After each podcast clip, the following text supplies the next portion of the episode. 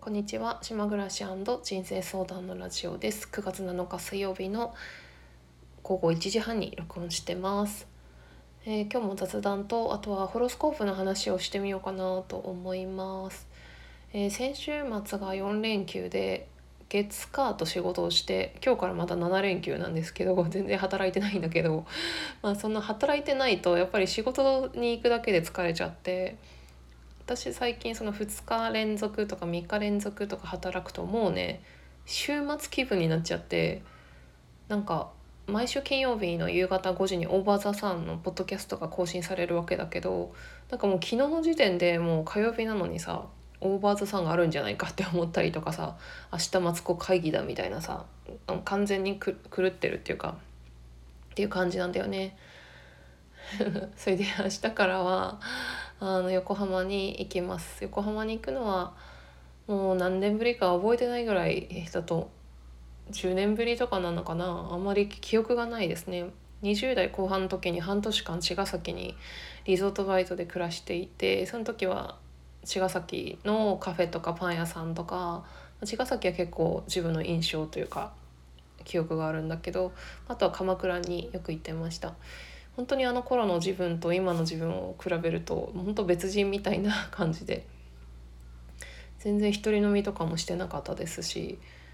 友達もいなかったですね全然茅ヶ崎に行ったとはいえども。えーとね何の話？そうだな横浜はねあんまり私あの都会にあんまり行かないので特にあの思い出とか記憶がないんですよね。えー、と明日は移動日でで明後日の、えー9日にインテグレイティドヒーリングを4年ぶりに受けてでしあさっての、えー10日土曜日に、えー、レイキヒーラーのあ講座を受けるという丸1日。で翌日の日曜日は、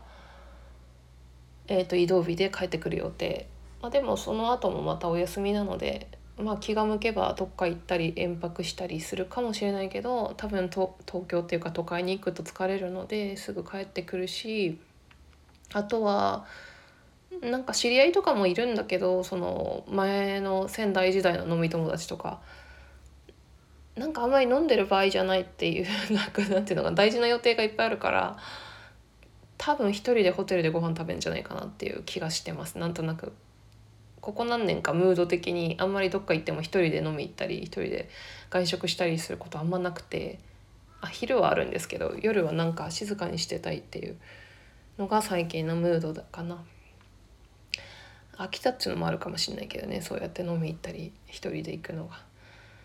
えっ、とあと喋りたいことなんですけどえっ、とねあの私その7月末に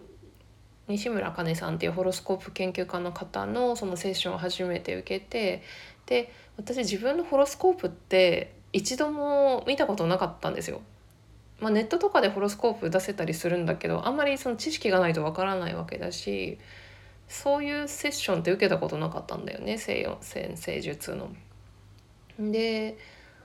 でその時に自分のそのホロスコープを出してもらってメールで送ってもらってるんだけどあんまりそのセッションの中でホロスコープについての解説が、まあ、ほぼ全然なくて。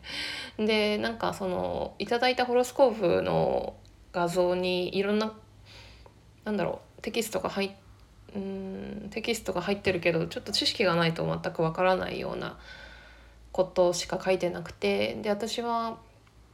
なんか自分のホロスコープを読んでみたいなっていう、えー、と気持ちがあったんだよね。でなんか急にそれがその昨日の午後ぐらいから強まってネットでいろいろ検索したりとかしてたんだけどそのホロスコープの解説って普通にネットで検索しても全然出てこないんですよ。ででなんかあありそうって思うとなんかその星読み講座とかなんか講座に誘導されそうになったりとかなんかそういうそうだよねお金を払って学ぶ系の方に誘導されそうな広告みたいなやつしかなくってまあまあそりゃそうだよなとも思うんですけどねそんな無料で得られるような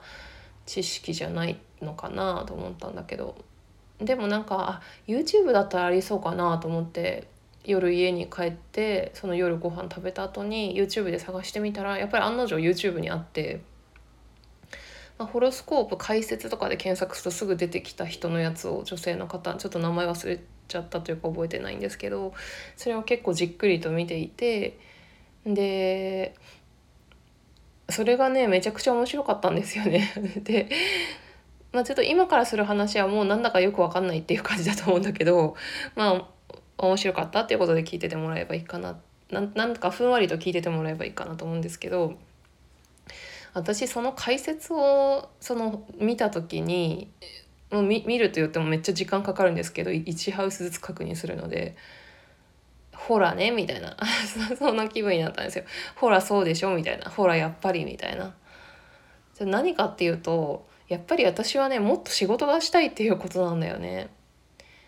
で労働なら何でもいいわけじゃなくてやっぱりその自分のあの能力であったりスキルや才能を生かす仕事自分のエネルギーが循環していって自分自身も喜ぶし周りの人を喜ばせるそんな仕事がしたいって思っていてでそれができてないからすごくそのエネルギーの巡りが悪いっていうだからモヤモヤしてたりなんか楽しいことって何なんだろうってなんか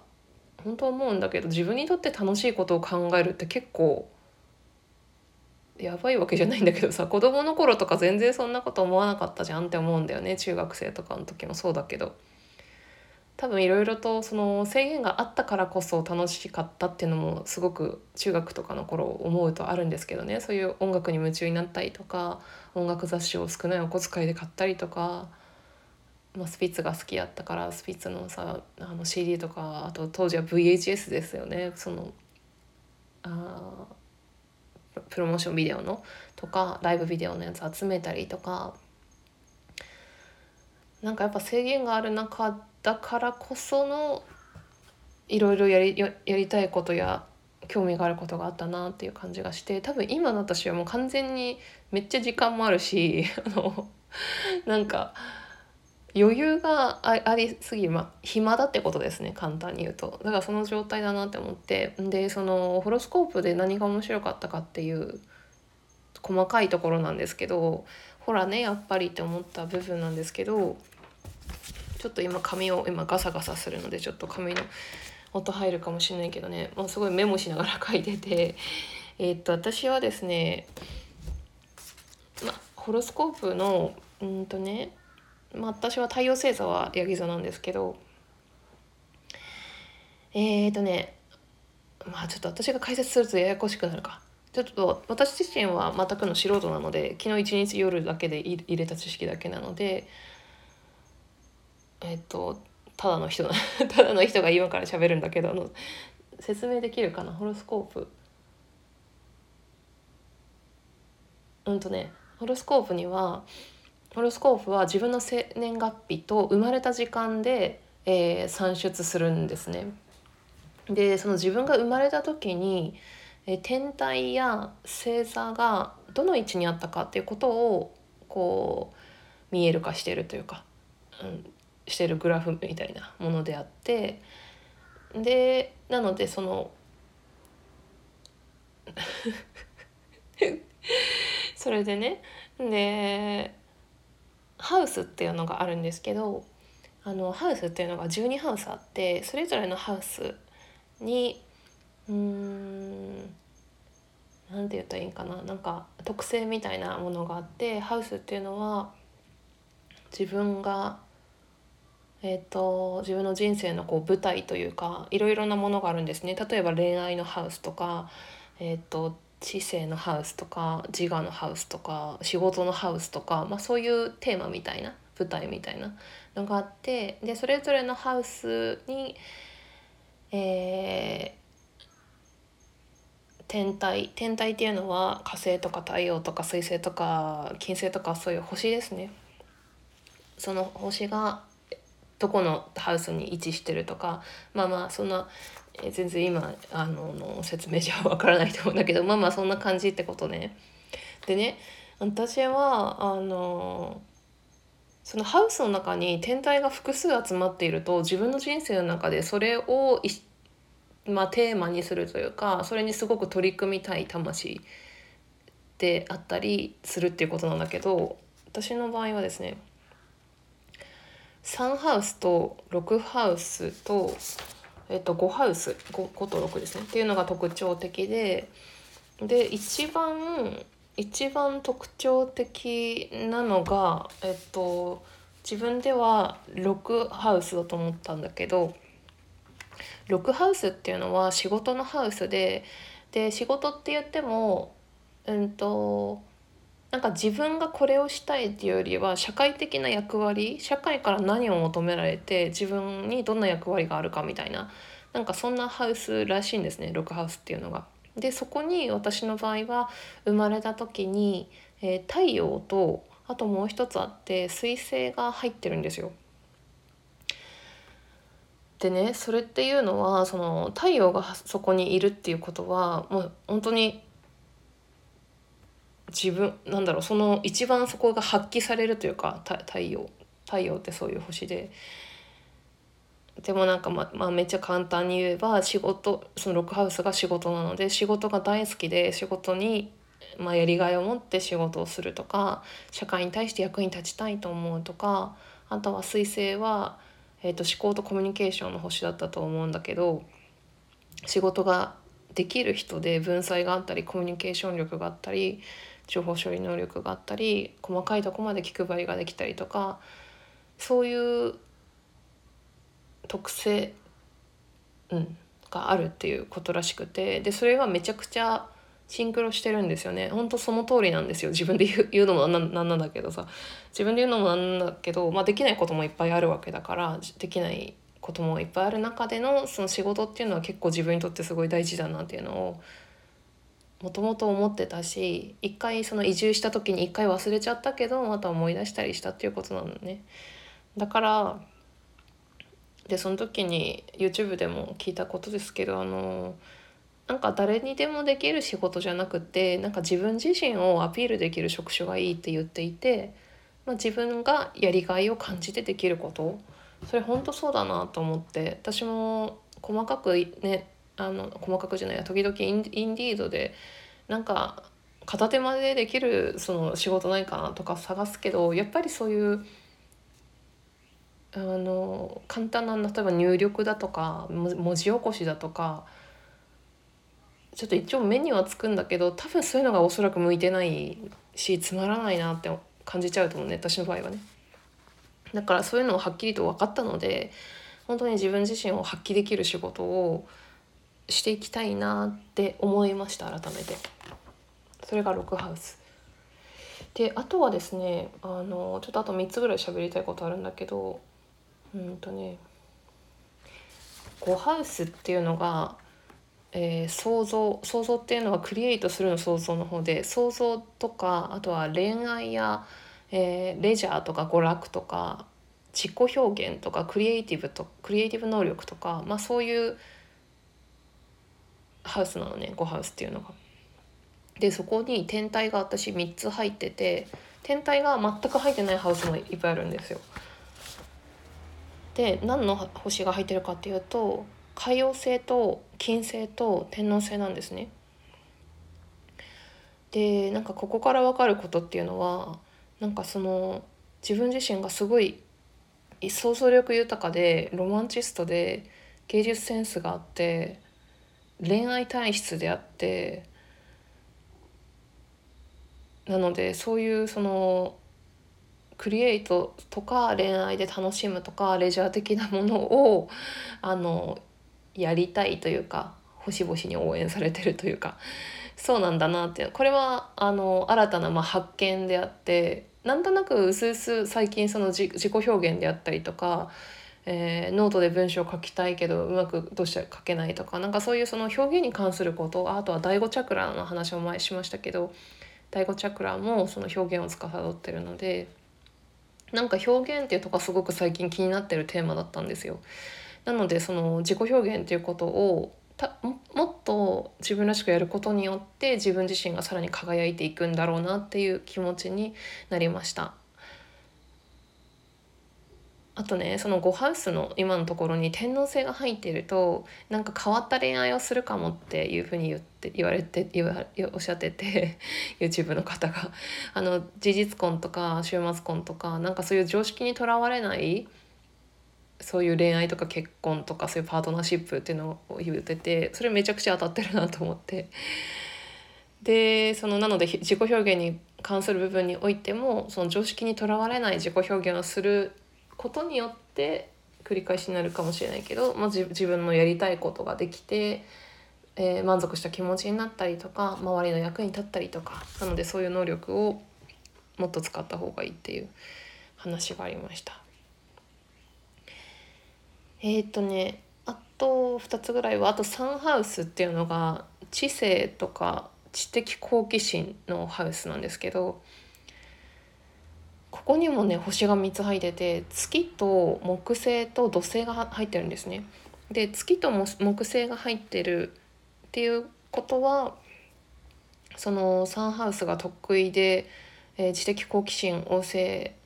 だし本を読むのが好きだし学ぶことが好きだし哲学的でもあるしなんかマルチに勉強ができるし勉強するための環境も整っていたりあとは旅に出かけていろいろ自分の知識とか体験をすることが好きだとかそういう話があったんだけどでもなんかそのこのハウスに同時に土星が入っていることによってなんか土星が入ってるっていうのってその部分にコンプレックスを抱きやすいらしいんですよね。だからちょっと矛盾してるっていうことになるんだけどその場合はそのサンハウスの知性知的好奇心に関する部分が得意でもあり苦手でもあるという。なのでまあまあ人生で取り組んでいくっていうこと。でも確かにそうだなって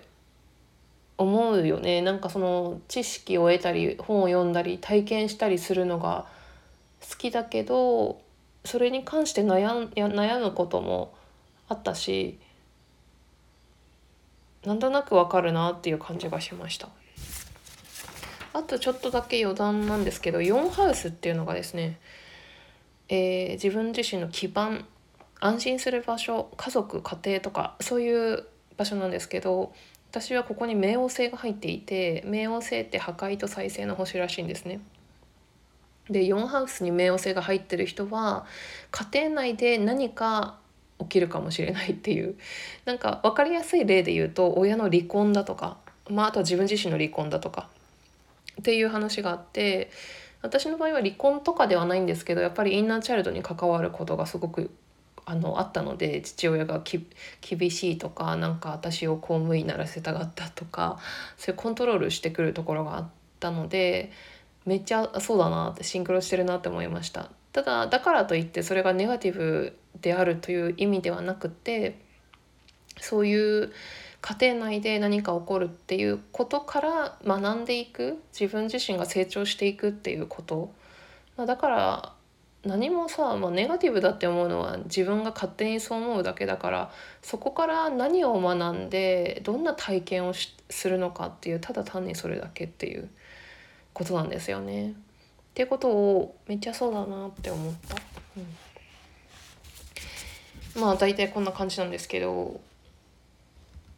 まあほぼシンクロしてるなって思ってでもやっぱりわからない難しいですねホロスコープって。でできれば私はあかねさんの解説を聞きたいというか知りたくてあかねさんが書いてるノートの記事を購入し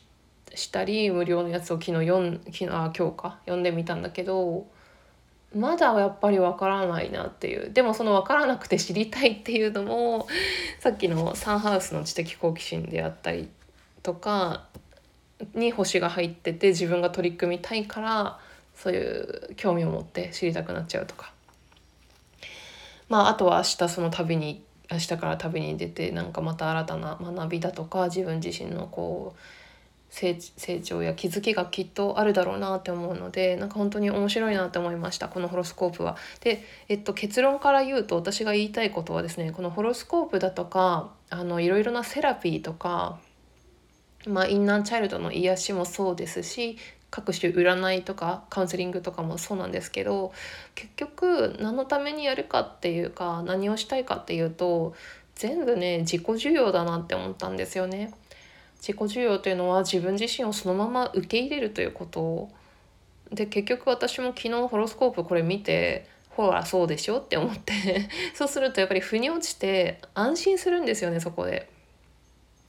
自分がおかしかったわけでもないし何かを間違ったわけでもないしこのままでいいんだなっていうことが分かるっていう体験なんだなっていうのをすっごい思いました。全てが自己重要するためにあるツール自己重要を助けてくれる。でなんか幸せになるためにはなるためっていうとなんか変な感じするんだけど自分が幸せでいることにはやっぱり自己重要っていうのは絶対的に必要であって自分のことを責めたり人のことを見て人と自分を比べたりしてるうちは絶対幸せにはなあの感じられないと思うので自分が持ってるものとか自分のいいところとかをみうんそうだな、うん、そういういいとこに目が向かないと思うのでやっぱり何をするにもまずは自己重要が一番最初に大事だなっていう自己肯定の先に自己重要が大事だってことを改めて感じました。そんな感じですね。まあ話したいことは以上で終わりであとまあクロージングで雑談したいんだけど昨日台風来たんですよね。でここの島はですねあんまり災害がなくって台風来ても別にそんな大きな被害にはならなくってまあただその冬が風がすごくってさ本当毎日台風みたいな感じだから正直。でもそんなに被害はなかないわけですよね。で昨日も私は昨日2年ぶりぐらいにお弁当を作ってなんでかっていうとそのちょうどお昼ぐらいが一番風が強そうだったのでいつもお昼にお家に帰ってくるんですけど家に帰れないとか帰るのは大変だろうなと思ってお弁当を作ったりしてそれで遅刻までしちゃったんだけど。でまあそんな一日だったわけだけどさ私がね島の中で自分が好きな光景っていうのがあってそれはあの台風の時もそうですしあとは冬場のその湿気湿気のね風がめっちゃ強い時にある見える光景なんですけど車で職場とかに向かう時にあの海の湾があるわけですね。でそこにですねカモメたちがその湾のねこのコンクリートのとこに並んでるんですよみんなで。でそれがすっごい可愛くて昨日も昨日はね雨は降ってなかったんですけど朝からものすごい風になっててで海があもう溢れてたんですよね湾から溢れてもう道路まで海がジャバーンってなってて、まあ、風でね海があの押されてなんかそうなっちゃったみたいなんだけどでカモメがさ普段あの人たちあの海にもさプカプカ浮かんでるから水大丈夫なはずなのにさ水たまり避けてさみんなで集まって立ってたりしてさ立ってるとか座ってるっていうか感じ。うん。すごい可愛くってその集まってるのがたまにその光景が見れるので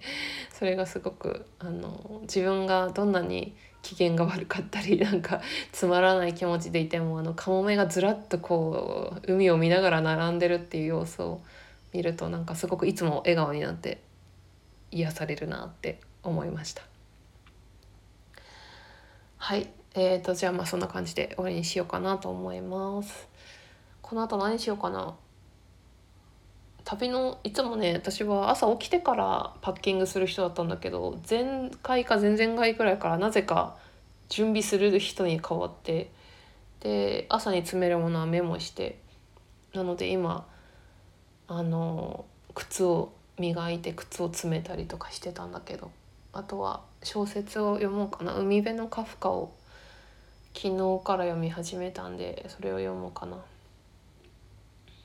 相変わらず毎日あのソロキャンプの動画を見てます。テレビで YouTube のやつ。はいじゃあそんな感じでえっ、ー、と